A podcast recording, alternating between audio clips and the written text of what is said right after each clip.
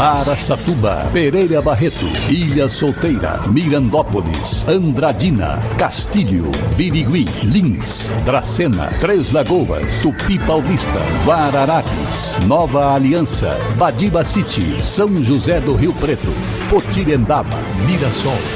Azevedo Auditoria e Soluções Empresariais e Azul Linhas Aéreas apresentam SRC Notícia.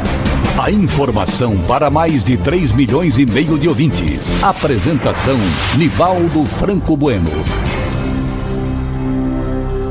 E nossa saudação hoje para a simpática cidade de Santo Antônio do Aracanguá que completou ontem, dia 13, dia de Santo Antônio, 28 anos de emancipação político-administrativa.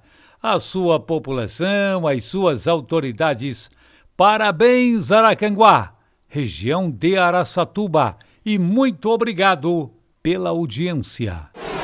SRC Notícia. Notícia. E foi boa a movimentação comercial para o Dia dos Namorados em toda a nossa região, nas cidades sedes principalmente, Três Lagoas, Andradina, Tupi, Dracena, Araçatuba, São José do Rio Preto e Lins, a movimentação foi grande, inclusive no sábado até por volta das 18 horas. Isso é muito bom que dá para o comerciante recuperar um pouquinho dos prejuízos que ele sofre durante a pandemia. E você, consumidor, você que comprou o seu presente para o Dia dos Namorados, parabéns. Policiais do Departamento Estadual de Investigação Criminais do Estado de São Paulo, DEIC, prenderam Kleber Andrade de Oliveira, de 43 anos, um dos bandidos mais procurados do país. Kleber faz parte da quadrilha que assaltou a Protege em Araçatuba e matou o policial civil André Ferro em outubro de 2017. Outros integrantes da quadrilha já foram condenados e estão atrás das grades. Kleber Oliveira era um dos poucos que estava foragido. Ele tinha outros mandados de prisão e sua ficha criminal é extensa além de assalto a protege em Araçatuba, participou de crime semelhante em Criciúma, cidade importante de Santa Catarina. O assalto a protege em Araçatuba foi no dia 16 de outubro de 2017, quando aproximadamente 30 bandidos fortemente armados e comissões específicas isolaram o bairro Santana, sitiaram policiais militares dentro do quartel e incendiaram veículos. A sede da empresa de transporte de valores foi invadida mediante explosões. Estima-se que os ladrões levaram na época 10 milhões de reais. O policial André Ferro, que residia naquela região da cidade, foi surpreendido pelos bandidos e executado a tiros. Outras duas pessoas foram feridas levemente a Polícia Civil de Araçatuba mobilizou várias equipes e adotou novas tecnologias nas investigações, conseguindo identificar e prender vários envolvidos no assalto. O DEIC informou que Kleber estava escondido em uma marina que fica no bairro do Poço, em Votorantim, região de Sorocaba. Ele não reagiu à prisão.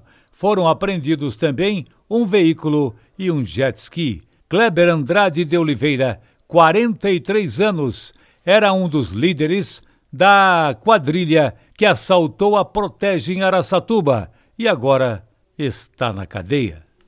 Guaimbê, região de Lins, atualmente possui mais de 5 mil habitantes. Colonizada no ano de 1923 e teve sua emancipação política administrativa em 8 de novembro de 1954. Sua economia está baseada na agricultura e pecuária. Guaimbê, também presente no SRC Notícias. E a Polícia Rodoviária Federal apreendeu 50 quilos de maconha escondidos em um caminhão bitrem na rodovia BR-153, a Transbrasiliana, em Badiba City, região de Rio Preto. O motorista, de apenas 48 anos, foi preso em flagrante por tráfico de drogas. De acordo com a PRF, os policiais realizavam ronda no pátio de um posto de combustíveis às margens da rodovia, quando notaram um veículo estacionado em um terreno ao lado do estabelecimento. Ao desconfiar da atitude do caminhoneiro, os policiais decidiram averiguar a carga e, durante a abordagem, flagraram o condutor do caminhão tentando esconder a droga no meio de uma carga de farinha de trigo. Em depoimento, o motorista confessou que receberia 10 mil reais para levar o caminhão com a droga de Foz do Iguaçu do Paraná até Goiânia, capital de Goiás. O caminhão e a carga de farinha foram apreendidos. E agora Andradina é notícia, repórter Virginia Akemi, SRC. O SRC dá sequência às entregas das cestas básicas da campanha solidária Ajude Já, onde a sua doação continua fazendo total diferença na mesa de centenas de famílias aqui de Andradina. Lília do Nascimento deu sua entrevista e muito emocionada agradece a todos que contribuem para esse momento de pandemia. Dona Lília, quantas pessoas vivem aqui na casa com a senhora? Sete pessoas. A senhora, nesse momento, está desempregada? Como está a situação da senhora? Não, eu estou desempregada. É difícil, né, no meio dessa pandemia toda, até mesmo conseguirmos é, trabalho, né? Muitas pessoas estão assustadas com tudo que está acontecendo, então é um pouco difícil, né? E vivemos assim. Às vezes meu esposo faz um bico aqui, faz outro ali. Dá para é, manter, né? O pão de cada dia, graças a Deus. Continuando as entregas agora pelo bairro Bela Vista, vou conversa agora com o seu Valdir dos Santos. Como o senhor está mantendo a casa nesse momento de pandemia? Nesse momento a coisa está feia. Procuro, peço ajuda para alguém que estiver mais próximo, familiar, mas o desemprego está grande, porque antes de entrar, entrou a pandemia aí, fiquei desempregado com da aula de capoeira, as coisas ficou difícil. Eu levando currículos em vários lugares, não resolveu nada até agora, estou parado. E eu, tá, o aluguel atrasou, até a dona pediu a casa. Eu sempre corro atrás aí, mas eu sei que um dia Deus vai preparar alguma coisa boa para nós. Doe você também um alimento não perecível. Assim você estará ajudando mais centenas de famílias carentes que necessitam nesse momento de pandemia. Campanha Solidária Ajude Já. Juntos somos mais fortes. Virginia Kemi, SRC.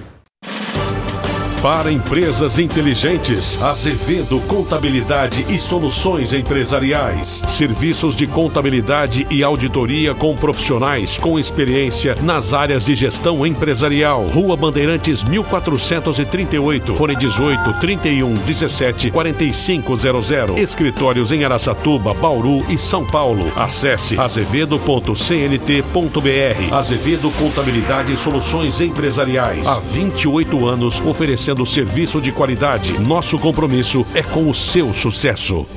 E o prefeito de Lins, João Pandolfi, anunciou por meio da Secretaria de Desenvolvimento, que tem à frente o engenheiro Juliano Munhoz Beltani, após tratativas com a Bracel, que a empresa de celulose com atuação no interior de São Paulo e que está expandindo as operações no interior do estado, vai instalar um núcleo da empresa em Lins. A Bracel é integrante do grupo RGE, com sede em Singapura. De acordo com o que foi divulgado em Lins, a Bracel inicialmente abrigará aproximadamente 100 vagas diretas de trabalho para diversas áreas da divisão florestal. As funções são para operação de máquinas agrícolas de grande porte, que vão atuar nas áreas de colheite e carregamento de madeira. Os equipamentos são modernos e com tecnologia de ponta. E o prefeito João Pandolfi destacou também que a Bracel, em parceria com o Senai, realiza um programa de qualificação profissional. Boa! Mais uma empresa se instalando em Lins com 100 postos de trabalho diretos e mais um outro tanto de forma indireta. Leve seus sonhos para fazer check-in com a Azul, a única companhia aérea brasileira eleita a melhor do mundo no TripAdvisor.